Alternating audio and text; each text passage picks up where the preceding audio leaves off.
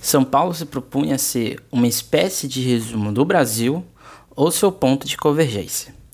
Meu nome é Emerson Porto Ferreira, esse é o podcast História Geral CPVAN e hoje vamos falar da história de São Paulo. Antes de mais nada, não deixe de seguir a gente no Instagram, no podcast, no Twitter e no site, site www.historiageralcpvan3.webnode.com com, certo? É isso. Então hoje o que a gente vai falar é sobre o que é essa cidade, São Paulo.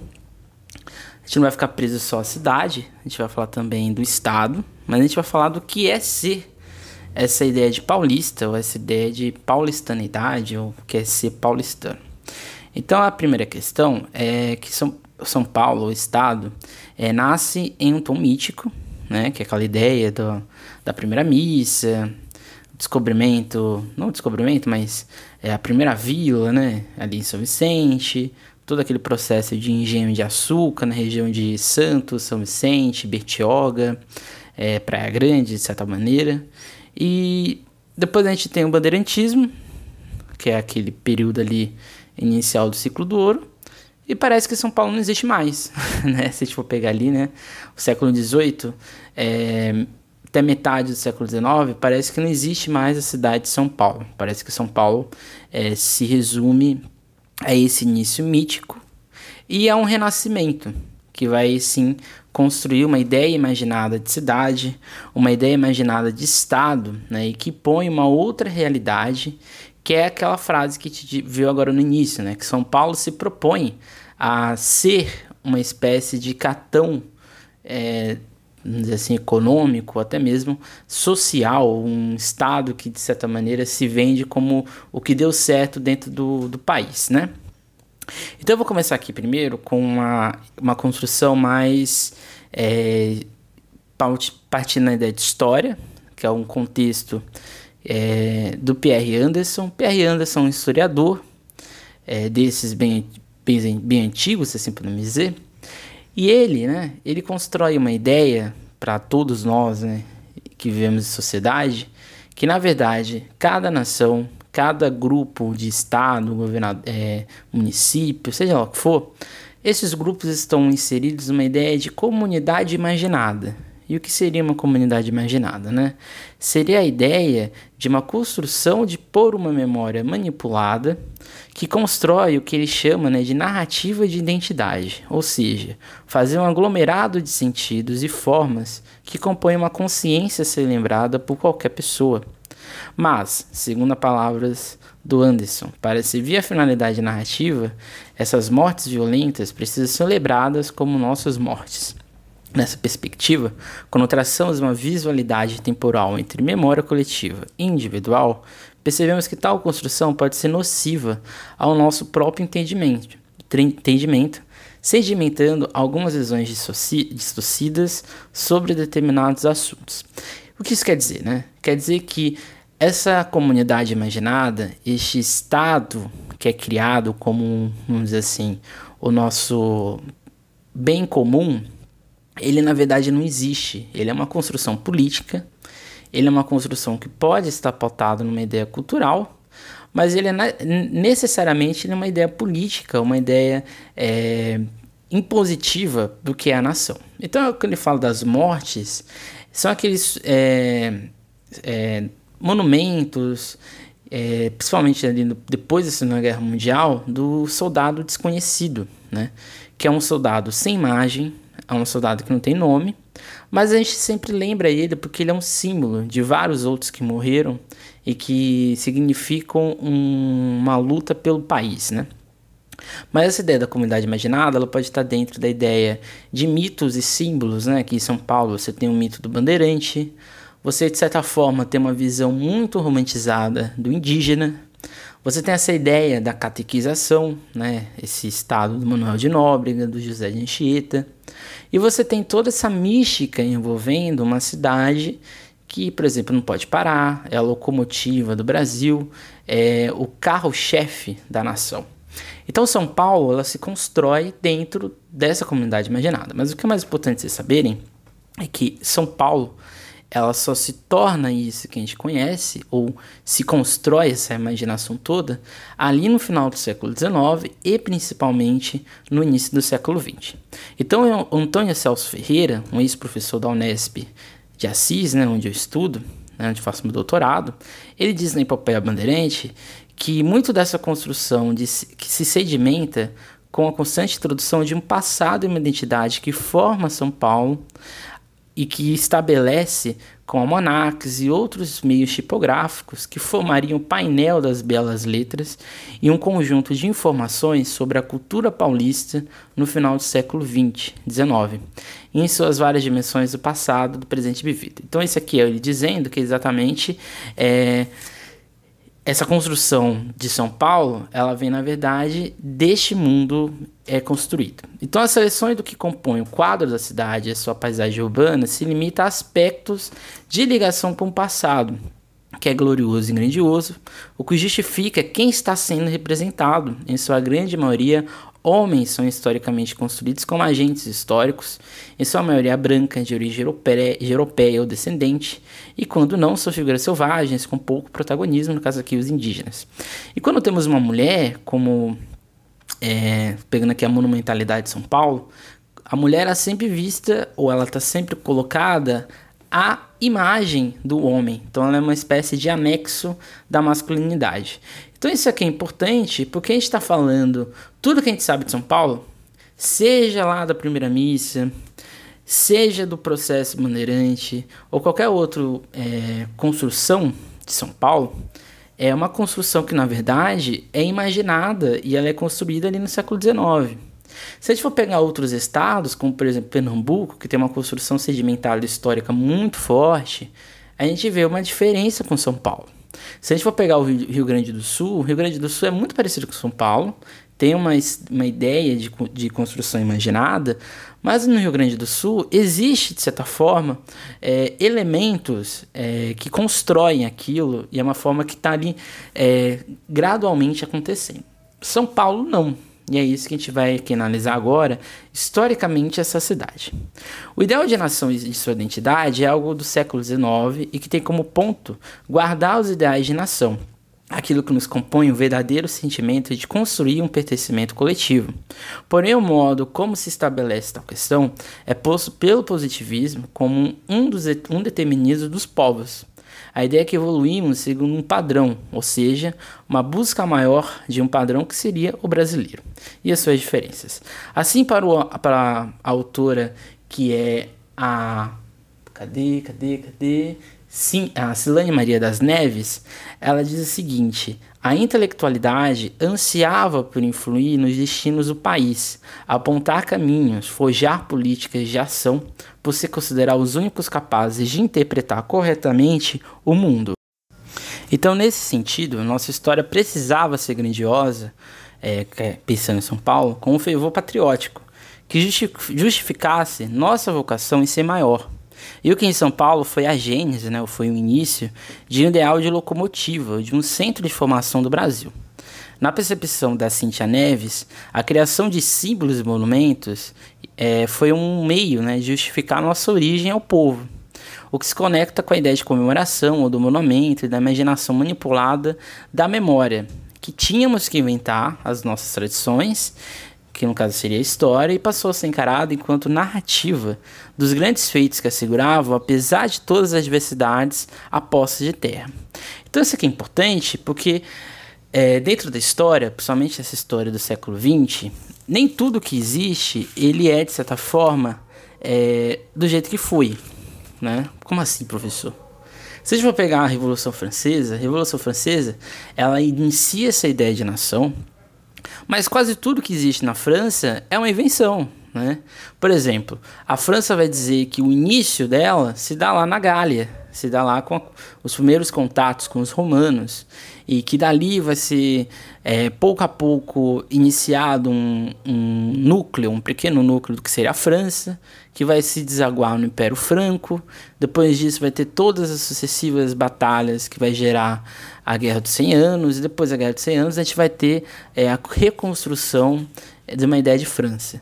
Porém, se a gente for pegar o que é o francês hoje, né, 2020, é, e o francês lá do século IV, V, não é a mesma coisa. Então, na verdade, o que a autora está querendo dizer é que se constrói uma nova história, ou se constrói uma história pautada naquilo que a gente quer. Ok? Então, portanto, a invenção dessa tradição é o que edifica a representação e os símbolos que compõem o imaginário do ser paulistano. Mesmo que seja algo criado, em alguns casos, falseado. O que interessa é, portanto, a construção de uma superioridade oposta a uma possível veracidade, ou seja, pass passar a ocupar o status de acontecimento fundador a partir do que se iniciava a narração de como a nação foi produzida e começou a existir. E muito dessa construção passa na ideia do bandeirante, que é posto como um mito além São Paulo. O homem que pouco se sabe, mas que formou o Brasil, mesmo que terrível, pois foi dele que o país forma, enriquece e posteriormente engrandece. É dele que surge a possibilidade de independência, que o café se estabelece no comerciante agropecuário, ou seja, estabelecia-se assim uma linha de continuidade que afirmava a supremacia do Estado de São Paulo desde os tempos na América Portuguesa até os anos 20, como se fôssemos um fator essencial para que o país pudesse crescer. O que ainda aposta, né, que está né, na memória coletiva, em um próprio lema da cidade, né, é, o lema da cidade de São Paulo é não duco duco, né, não sou conduzido, eu conduzo que expressa um centrismo imaginado. Então é, por exemplo, o movimento bandeirante, que tem ali nos seus grandes nomes, né, Bartolomeu de Guzmão, tem no Anhanguera, é, no Domingo Jorge Velho, todos esses povos, todo, Borba Gato, todos esses caras, né, eles estão dentro de um imaginário é, é, coletivo, não só de São Paulo, mas se fundiu com o Brasil, de que eles são, na verdade, os fundadores do interior de São Paulo. Né, quase toda cidade do interior de São Paulo ou tem uma avenida ou tem um, um monumento em homenagem a esses caras. Não é à toa que as principais é, rodovias de São Paulo, né, estaduais ou até mesmo federais, têm nomes de bandeirantes, por quê? Essa visão, essa construção de que são esses caras que é, reconduzem a história de São Paulo. São eles que promovem o início. Porque se o jesuíta ele faz a edificação da cidade de São Paulo, Santo André e São Bernardo, quem vai levar a história de São Paulo para frente são esses bandeirantes. Porém, a gente sabe que a história do Bandeirante é uma história totalmente, é, vamos dizer assim, errônea, porque na verdade eram pessoas brutas, eram espécies de capitães do mato da coroa portuguesa, então eles não tinham nenhuma representatividade, né? Eles eram apenas, é, vamos dizer assim, jagunços, né? Se a gente fosse pegar hoje. Então é muito errado a gente colocar o Bandeirante como um símbolo pintado de glória, mas, dentro da construção histórica de São Paulo, o Bandeirante ele é visto como esse elo entre o passado e esse presente. É como se ele fosse uma espécie de pai, né? uma espécie de patriarcado, uma espécie de patriarcado do que é ser São Paulo. Então ele é o pai dessa, desse estado, dessa cidade que surge. Então, como complemento ao Bandeirante, se produz a concepção de raça paulista, que é um termo cunhado por Elias Júnior, que via a concepção natural de superioridade do paulista, que, se justifica no branqueamento da população e do pouco contato com o negro, que interfere é, em toda a visão da cidade. Esse direcionamento seria como se a democracia racial fosse algo perfeito ou próximo disso em São Paulo, o que funda uma sociedade adversa ao outro em alguns pontos com determinados imigrantes. Somos herdeiros de um povo heróico que fundou uma sociedade bandeirante. Isso aqui é muito importante porque a ideia de raça Brasil, de raça Brasil por exemplo, né, pensando no geral, é a ideia de que somos uma, um estado, um país miscigenado. No século XX, no início do século XX, final do XIX, se construiu em São Paulo a ideia de raça paulista, que é na verdade São Paulo foi o é, deveria ser o exemplo de como o racialismo, aquele darwinismo social, deu certo no Brasil. Vocês já tiveram, já viram, já ou vão ter contato com Darwin. E a ideia de evolução do Darwin é a superioridade das raças, ou de que as raças é, que continuam ainda existindo são raças que venceram a evolução. São Paulo criou a ideia de que a junção perfeita entre homens brancos ou mulheres brancas com índios, indígenas, que na verdade é um fruto de um estupro coletivo, é, na verdade, essa junção entre indígenas e brancos gerou um estado quase que perfeito. O negro em São Paulo sempre foi visto como a margem de sociedade. São Paulo sempre teve uma população negra grande, até porque é uma população muito gigante, mas o negro em São Paulo sempre foi visto à parte, ele sempre foi colocado como apenas um é, produto econômico. E quando acaba a abolição, o que fazer com esse negro, não é? E aí vai ter todo um inchaço populacional e assim por diante. Então esse direcionamento seria como se a democracia racial fosse é, um modelo a ser seguido pelo Brasil, partido de São Paulo. Então a autora, né, Cintia Neves, ela destaca o papel do Instituto Geográfico de São Paulo, e o HGSP, e ela diz o seguinte, que se expressa como um projeto intelectual centralista e de caráter elitista, que nos parâmetros do iluminismo procura desvendar a gênese da nação brasileira segundo a concepção do processo civilizador. Dessa maneira, tal produção elitizada, com o compromisso de criar um tipo paulista e uma epopeia, base para a criação de um enredo nacional que é constituído de eventos realizados por grandes homens.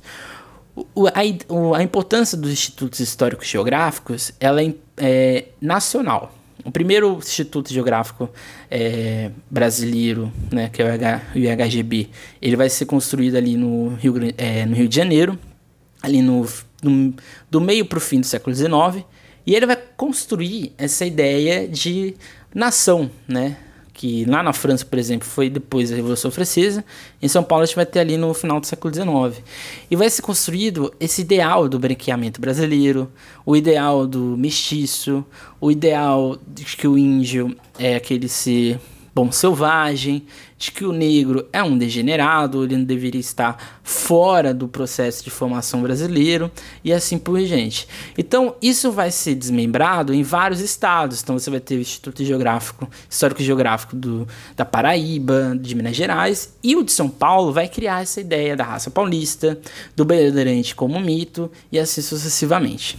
Dessa forma, podemos perceber que, é, se a gente for pegar aqui o, a fundação da cidade, né, que é a primeira missa assim por diante, são criações de um espaço que é o berço da cidade, com figuras centrais e com três personagens constantes, né, que é o João Ramalho, que seria o primeiro é, branco, o primeiro paulista, né, paulistano, o cacique Tibiriçá, que era da, da aldeia existente na fundação de São Paulo, e o padre Manuel da Nóbrega, que é essa figura do catolicismo, esse é, clérigo que vai é, disseminar a ordem, a civilização é, europeia.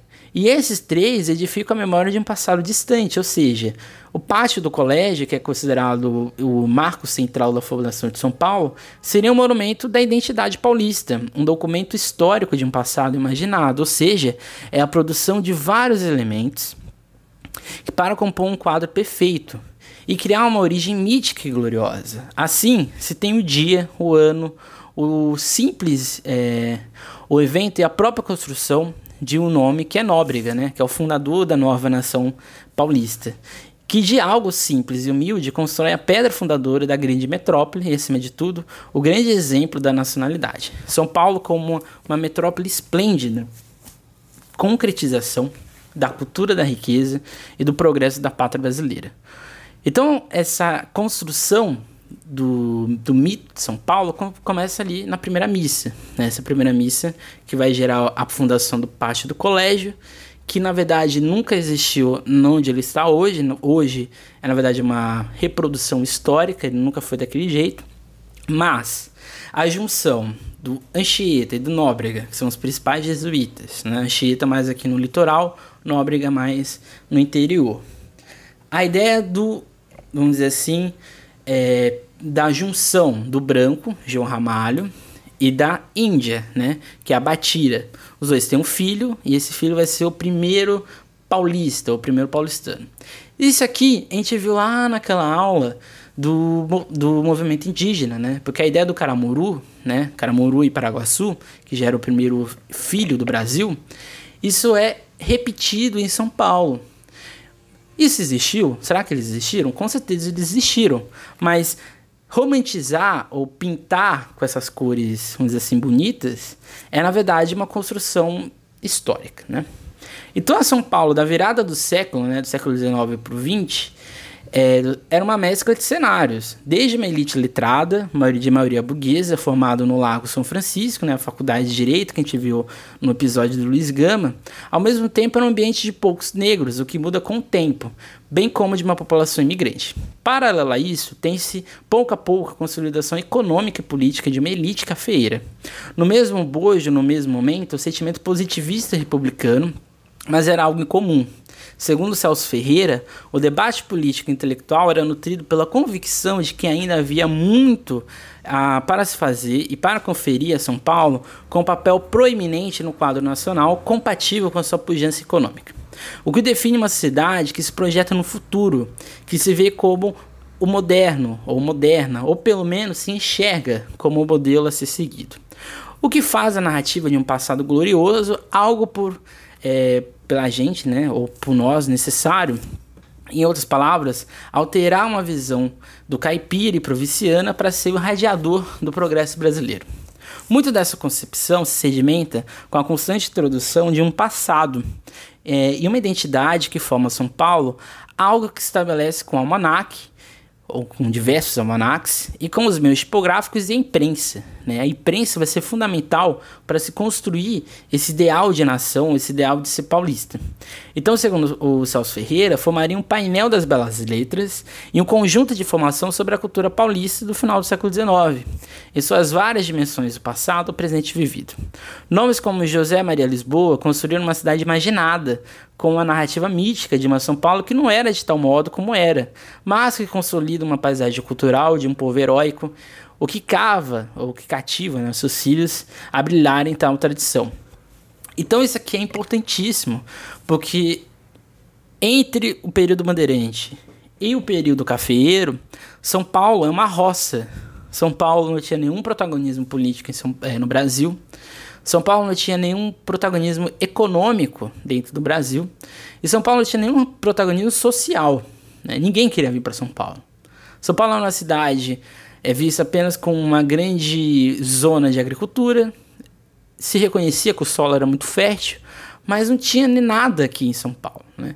São Paulo sempre ficava eclipsada ou pelo Rio de Janeiro, que era a capital, ou para o Paraty, que era um, um centro portuário importante de, escoamento de açúcar, café e de ouro, ou era, de certa forma, é, eclipsado pelo que acontecia no sul, principalmente no Rio Grande do Sul, Paraná e sucessivamente. Então São Paulo, ele nunca teve um protagonismo, nunca foi um protagonista. Então era necessário se criar um protagonismo paulistano.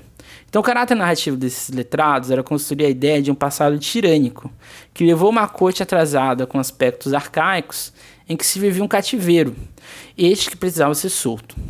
Então, era como se o Império Brasileiro é, anulasse o protagonismo paulista, né? que é uma coisa totalmente bizarra. Né? É, o Império Brasileiro, na verdade, nem ligava para São Paulo.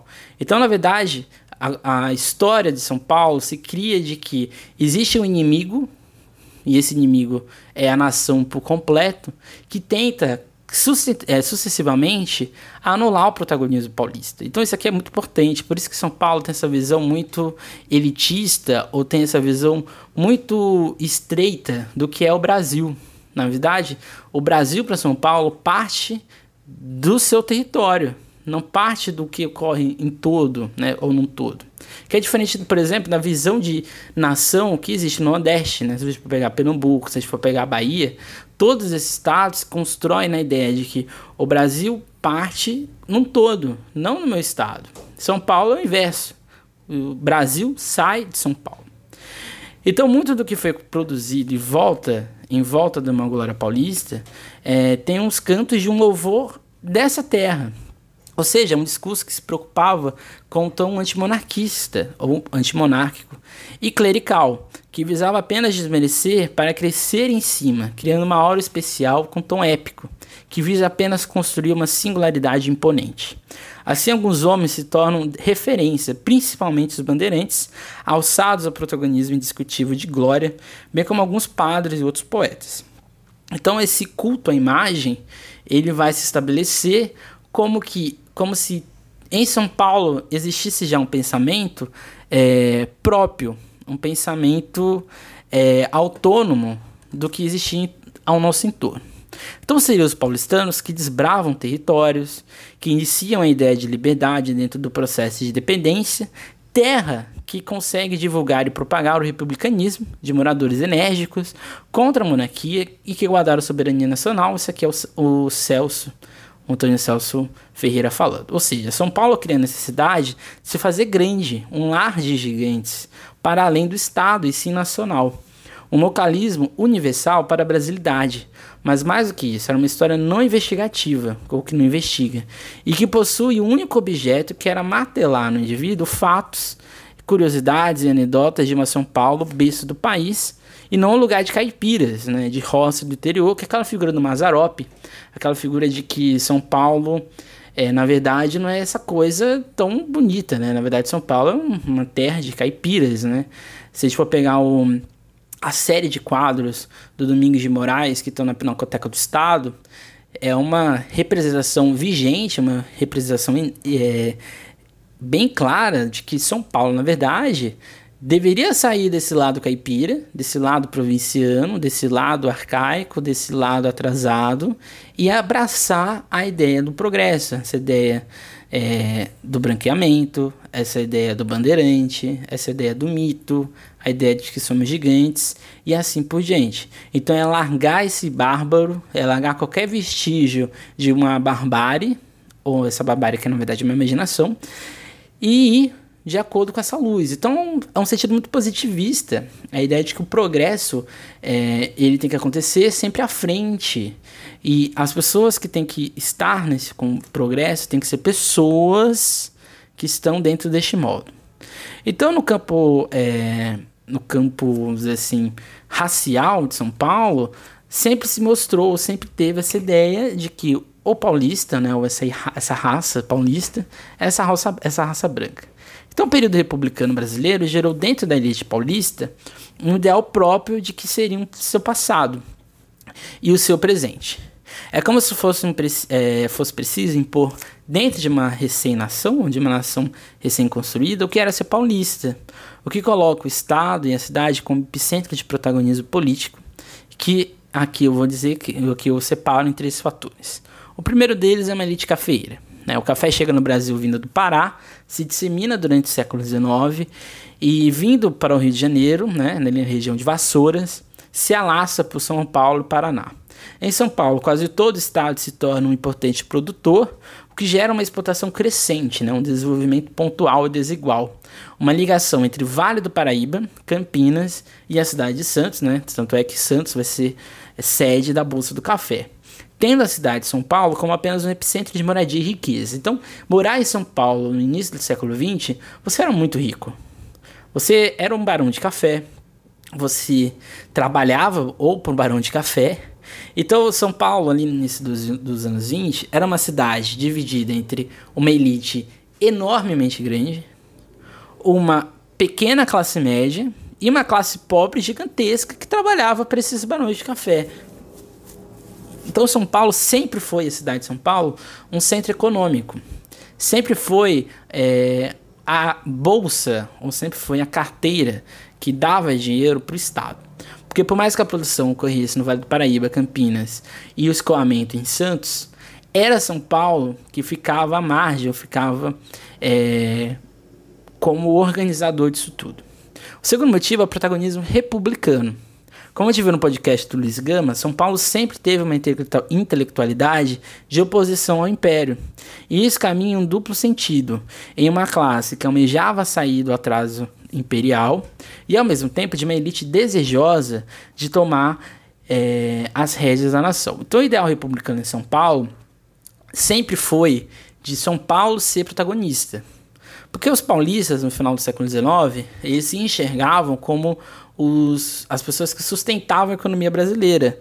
Era a ideia de que tudo que acontece no Brasil de bom era por causa de São Paulo.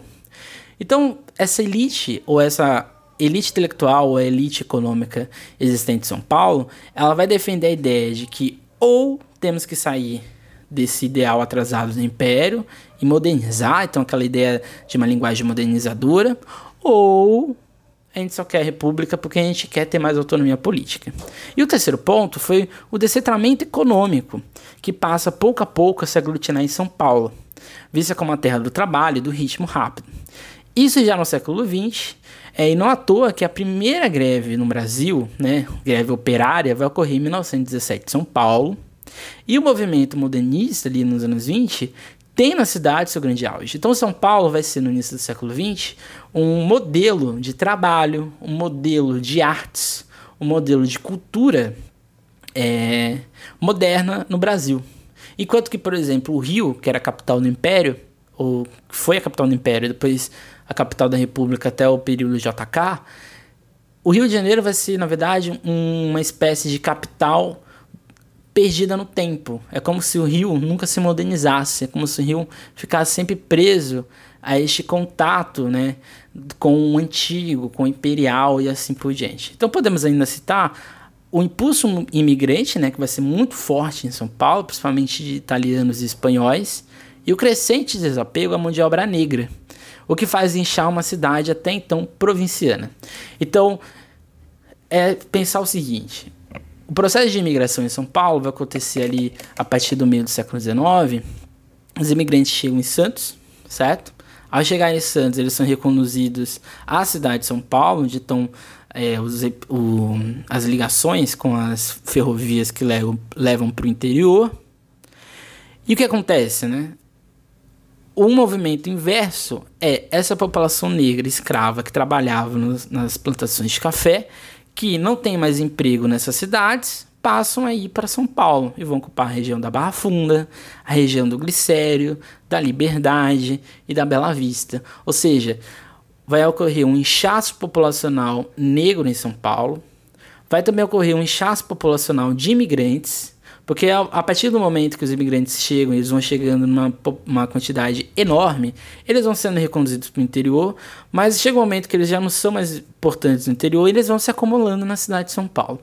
Então, ali no início do século XX, é uma, é uma cidade provinciana, é, que incha com uma população enorme e é uma população que ninguém sabe o que fazer com ela. Então, assim, durante todo o período da República da Espada, o Estado de São Paulo, mas mais precisamente a cidade, reivindicam seu protagonismo, o que promove em 1894 o início da República Oligárquica. Então, os paulistas, e principalmente os mineiros e os cariocas, do Partido Republicano, né, de cada uma dessas regiões, né, o PRP, o PRM o PR, e o PRJ, esses, essas regiões ou esses estados eles reivindicavam que um civil assumisse a República do Brasil. Porque quando a gente tem os primeiros, os primeiros é, presidentes brasileiros, eles não são civis, né? Eles são do exército. Porque, na verdade, a república, né? Ela é fundada a partir de um golpe. Então, os primeiros representantes civis do Brasil, ou seja, os primeiros presidentes do Brasil, são paulistas, né? E aqui são quatro, tá? O primeiro deles é o Prudente de Moraes, entre 1894 e 1898. Ele é o primeiro presidente civil. Ele enfrenta a Guerra dos Canudos, que é aquela é, revolução popular liderada por Antônio Conselheiro, na região da Bahia. O Antônio Conselheiro vai defender um, uma espécie de Estado quase religioso no agreste baiano. Ele é visto como uma espécie de agitador político ou de uma figura perigosa a estabilidade desse mundo criado a partir da oligarquia é, do Sudeste e ele vai ser reprimido, né, que é o fim na Guerra dos Canudos. E também, durante o período do Prudente de Moraes, vai ocorrer uma série de tentativas de golpe para que ele saia do poder e que assim retorne os militares. O segundo presidente vem logo seguido do Prudente de Moraes, que é o Campos Salles, que ele vai atuar entre 1898 até 1902. Ele que vai montar a política de governadores, né? Em que o presidente apoiava um favorito um, num estado. Então era como se você fosse um governador, eu, presidente, vou apoiar você e você, ao ser eleito, vai me apoiar de volta. Isso é chamado de política de governadores. E isso está totalmente ligado ao coronelismo, que são essas é, regiões, né, no interior do, de um estado, de uma cidade, em que tem uma figura central, que é esse coronel, esse grande proprietário de terra. Ele tem uma influência política gigante, porque é ele que controla, de certa forma, tudo que acontece. E ele vai gerar ali no seu curral eleitoral o seu voto. Então é uma ligação entre o presidente, o governador e essas elites agrárias. Então a gente percebe que por mais que exista uma república, né, um republicanismo, né, com os três poderes, na verdade não é um poder muito popular, é um movimento ainda ligado a uma ideia muito colonial de enxergar o Estado. Depois a gente tem o Rodrigues Alves, que incentiva o café e a ideia de sociabilização de perdas, que é na verdade um incentivo de capital de giro para contornar a crise. É, a socialização de perdas ele é criado pelo Rodrigues Alves com um único objetivo, né? Se a produção de café é, vai mal, o governador, o presidente, ele vai injetar dinheiro no Brasil, o café vai começar a ser revalorizado, Porém, né, se a gente for pegar lá a teoria do David Ricardo, se você investe, coloca dinheiro a mais no mercado, você vai desvalorizar outros produtos ou inclusive o próprio produto que você quer é, valorizar. Isso vai gerar uma espécie de governo paralelo, que é o convênio de Taubaté. O convênio de Taubaté é uma aliança entre São Paulo, Minas e Rio de Janeiro que tinha um único objetivo, contornar os gastos do café. Então, se o café ia mal, esses estados iriam pulsionar dinheiro. Então, de certa forma, a, a partir do governo do Rodrigues Alves, é quando todo investimento, todo lucro, ou todo tudo que vai acontecer no Brasil, vai ser centrado em Minas, São Paulo e Rio. Por isso que os três estados são os três estados mais ricos do país, e é uma, e é uma herança desse momento, porque as outras regiões do Brasil vão ser deixadas de lado, elas não entram dentro dessa política existente. Então é deste período o processo de reconstrução dos centros do Rio de Janeiro, ali no momento né, do, do Pereira Passos, e que gerou um problema enorme dentro da cidade, afund, afundando a crise interna. É nesse período que a reforma sanitária do Oswaldo Cruz é, acontece, né? Oswaldo Cruz era um grande epidemiologista, e ele diz que lá em 1904 ele promove uma série de tentativas de vacinação na população. O Rio passava por um processo gigante de malária, de varíola, e ele tenta vacinar as pessoas, as pessoas não aceitam, porque elas enxergavam isso como controle social. E aí vai ter a revolta das vacinas, que é na verdade uma guerra urbana no Rio de Janeiro, certo? O último presidente paulista, e acho que é o que é o principal, é Washington Luiz, né? Ele é o último presidente do período oligárquico, ele vai ser eleito em 1926 e ele vai estar no poder até 1930. Ele enfrenta um, um, um Brasil que já não estava dando certo, aquela política do convênio de Taubaté faliu, né, porque ninguém mais tinha dinheiro para investir, ou seja, quando você investe muito dinheiro, você não consegue contornar a dívida, essa é a verdade, né? Ele vai enfrentar a crise de 29, que vai abalar o principal mercado consumidor do Brasil do café, que era os Estados Unidos. E assim o Brasil vai pouco a pouco entrar numa crise, não só econômica, mas principalmente política. Então assim, então assim, o, Rodrigo, o Washington Nunes, ele vai tentar dar um golpe na política do café com leite, ele vai tentar eleger um novo paulista. Isso não vai ser visto com bons olhos pelas outras é, outras partes dos partidos republicanos, principalmente o Partido Republicano Mineiro e o Carioca, o Fluminense, né, porque é o Rio de Janeiro, que vai eleger, aí sim vai colocar como ele um candidato à vaga, nem o Mineiro nem o Carioca, mas sim um Rio Grandense, que era o Getúlio Vargas, e o João Pessoa como vice, que era da Paraíba. Então, ou seja, era a ideia de que quem deve assumir agora o Brasil é um civil, é um representante dessa classe média que estava crescendo no, no país. Era uma classe média que já começava a ter poder, começava a questionar esse poder excessivo dessa classe oligárquica. Então, ou seja, o Getúlio Vargas ele era um símbolo de um novo Brasil. Enquanto isso, o Washington Luiz, ou essa elite paulista, tentou se agarrar até o último fio ao seu representante, que era o, o Júlio Prestes. Então, assim, né, o, ano de 30, né, esse período da Revolução de 30, coloca Getúlio Vargas no poder, é, que coloca Getúlio Vargas no poder, foi antes de tudo uma articulação puramente política e elaborada que coloca Getúlio Vargas como vencedor, né? O que a autora coloca, né, que é exatamente a Maria Helena Capelato, é que é, o movimento de 30 e 32, né, que vai gerar né, a Revolução de 30, vai desaguar no seu auge, no seu fim, na Revolução de 32, é, esconde o conceito de luta de classes, ocultando todo um conflito existente neste campo, o que fez aumentar a ideia de que é, a crise da oligarquia né, gera uma ação é, republicana no Brasil, mas é uma falsa republicana que é o, republicana que é o chamado tenetismo. Ou seja, o que inflamou, inflamou dentro do discurso foi apenas o fator da crise da oligarquia e esse, esse impulsar ou impulsionar o tenetismo. A autora chama atenção que o movimento de 32 foi, antes de tudo, reflexo de tensões anteriores entre o Partido Republicano Paulista e o Partido Democrático. Entre a velha oligarquia paulista, né, aquele partido republicano, cafeira, e um movimento que reunia populares, urbanos e operários, ou seja, já no fim dos anos 20, ocorria um cenário de conflito a ser ensaiado. Com a ideia de vencer por meios democráticos, a aliança com a aliança, a aliança é, liberal, né, que é o tenetismo, foi um ponto de confronto iminente, uma vez que a principal bandeira era da retirada do protagonismo político, político paulista e a maior autonomia do Estado, o que gera possível dentro, o que gera um possível é, enlace, um possível problema a ser visto pela frente, né?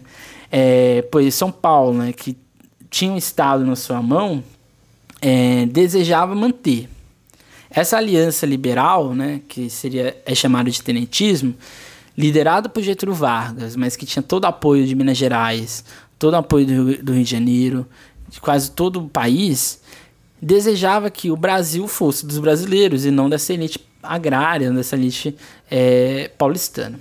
Assim mesmo, sem participação de protagonismo é, do Partido Democrático Paulista, a vitória dos revolucionários foi vista como uma conquista, porém, até certo ponto, uma vez que dentro do poder do Estado assume João Alberto, que não era paulista, o que fez criar uma tensão iminente e o que foi visto como traição do movimento tenetista e revolucionário sobre o povo paulista, o que não mascara, porém, um sentimento de arrependimento de apoio ao movimento que já não, já não era tão confiável. Né?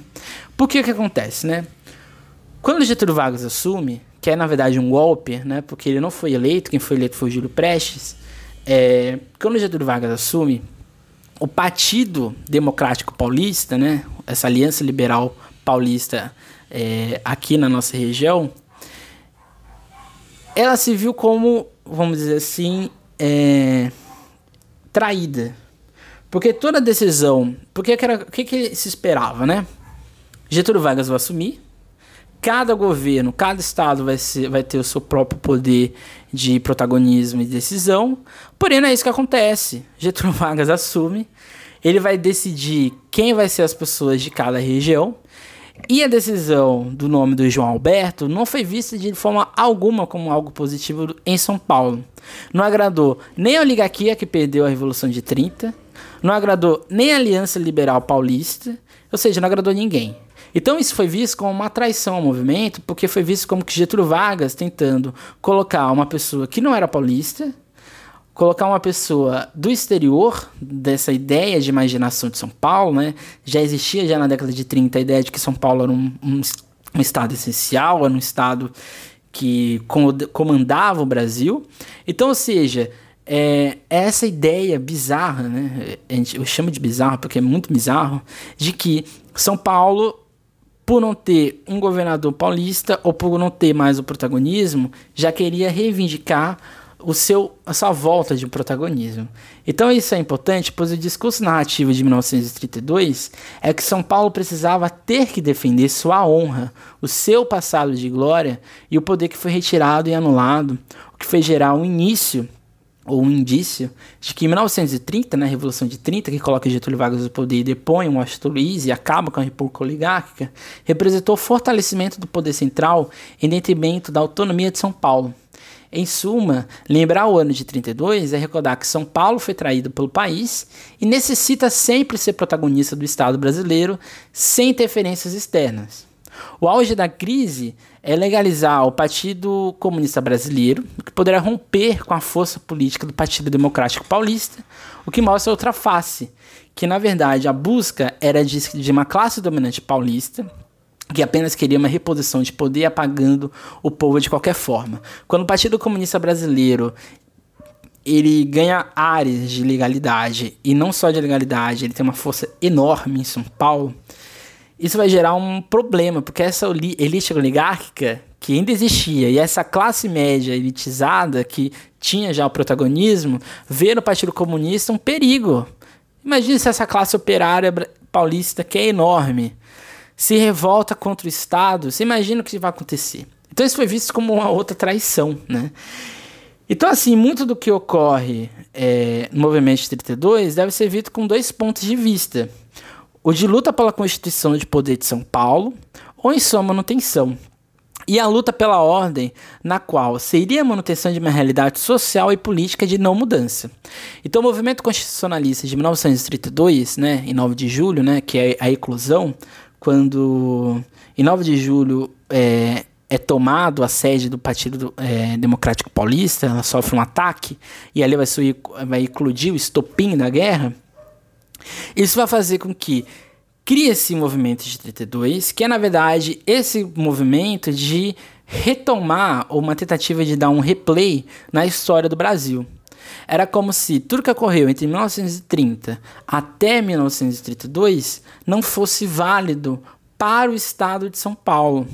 Então, o movimento de 30, né, que coloca Getúlio Vargas no poder, e o movimento de 32, que é a tentativa de, de retomada do poder pelos paulistas, é na verdade essa tentativa de imposição de São Paulo como que a locomotiva do Brasil, como que se São Paulo tivesse que ser o centro político do Brasil.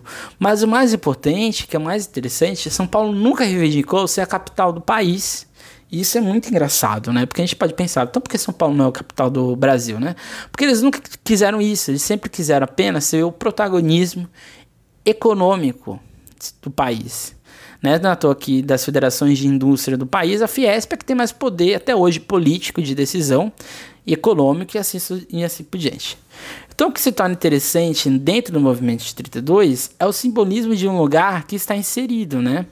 É, o, movimento de 32 está inserido dentro dessa ideia de paulistanidade. Ele está dentro de uma monumentalidade é, com um sentido e um motivo único, né, que é gerar em São Paulo a ideia de que somos superiores. Então, assim, o que mobiliza o ideário constitucionalista é forjar, é o forjar de um povo guerreiro, o que revive a ideia de glória do bandeirantismo como os primeiros guerreiros do que é São Paulo.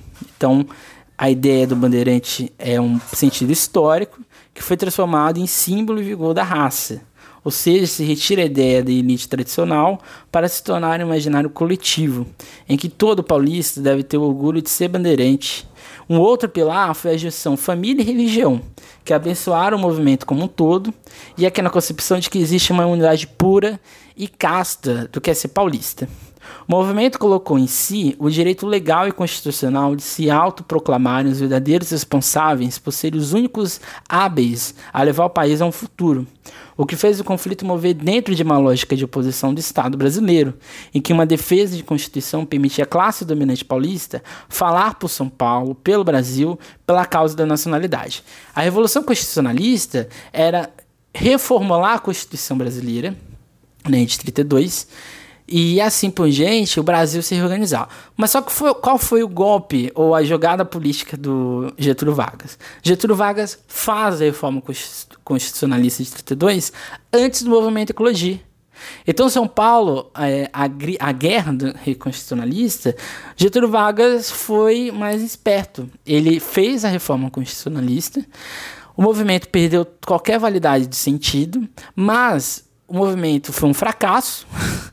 Mas dentro de São Paulo, o movimento de 32 é uma espécie de resposta que São Paulo deu à nação de que não há, não pode existirmos assim, é, tiranistas, né, como era chamado Getúlio Vargas. Não é à toa aqui em São Paulo, na cidade de São Paulo, você não tem grandes avenidas, você não tem é, quase nada relembrando Getúlio Vargas, a não ser a própria FGV.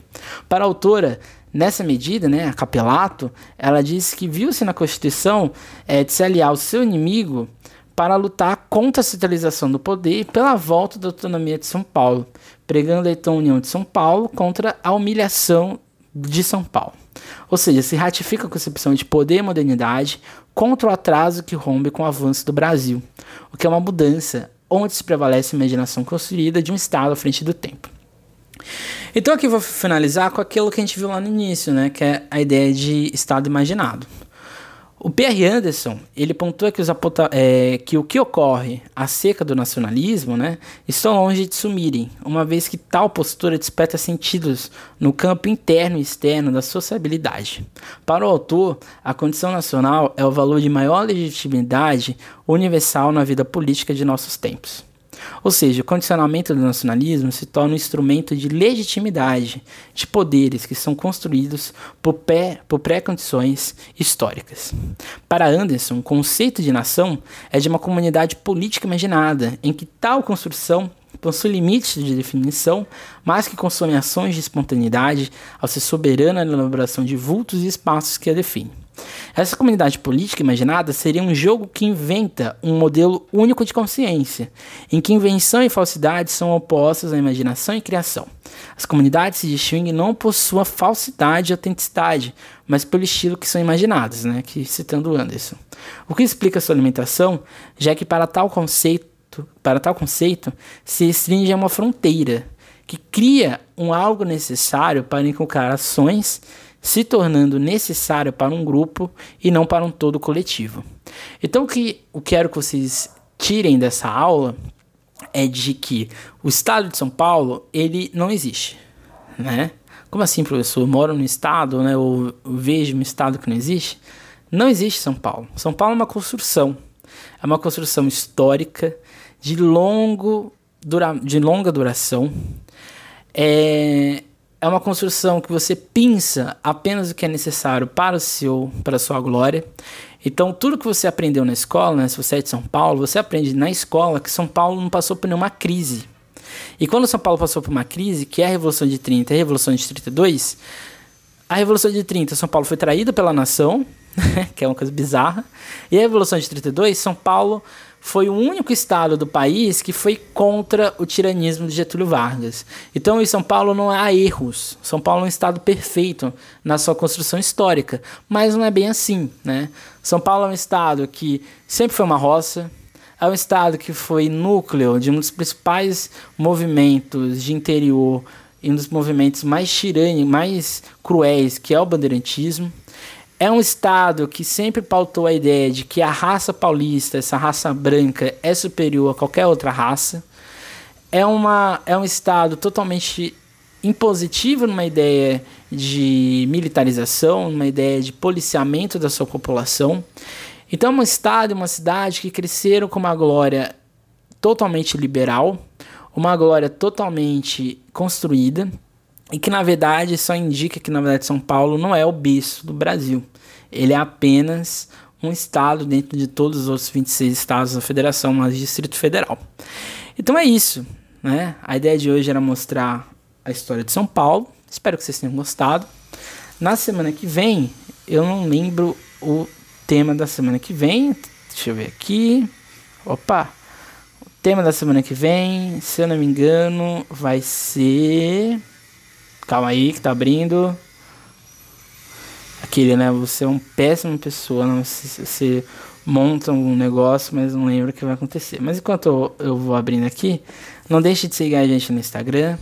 Não deixe de ir no site para você ter as notícias dos textos, né? Pra você ter o texto escrito dessa aula. O texto do site não é na íntegra, né? Não tem tudo que eu falo aqui na, na, no podcast, mas é mais para você é, fixar ideias principais, correto? Isso. É... Na semana que vem a gente vai continuar a série de Brasil, vai ser mais ali o fim dessa série. A gente vai falar de ditadura militar, a gente vai falar desse Brasil republicano E é basicamente isso, né? Eu não estou conseguindo abrir aqui o meu cronograma do podcast, que vai abrir agora. É, o resumo de modernidade ele está atrasado, né? Então, o, nesse domingo vai ter o resumo de modernidade, modernidade 1, tá? Que vai ser renascimento e reforma. A gente vai fazer uma análise aí no vestibular nos últimos anos. São dois assuntos importantíssimos dentro do vestibular. É, algumas pessoas vieram me perguntar se eu não dou aula de Brasil, né? No caso, são pessoas que não são meus alunos, né? Mas é, eu não sou professor de História do Brasil do cursinho, mas, mas lá no, no, no YouTube e aqui no podcast, como é um podcast meu e do meu outro amigo, professor que é o João Paulo, a gente monta aqui o podcast de acordo com é, o nosso direcionamento dos nossos alunos e do que a gente pretende, certo? Então na aula que vem, provavelmente, se não me engano, a gente vai falar de ditadura militar, a gente vai falar do futebol, principalmente é, a Copa de 70, que edifica ou tenta retificar ou justificar o um movimento militar no Brasil. É isso, meu nome é Emerson Poto Ferreira e até mais.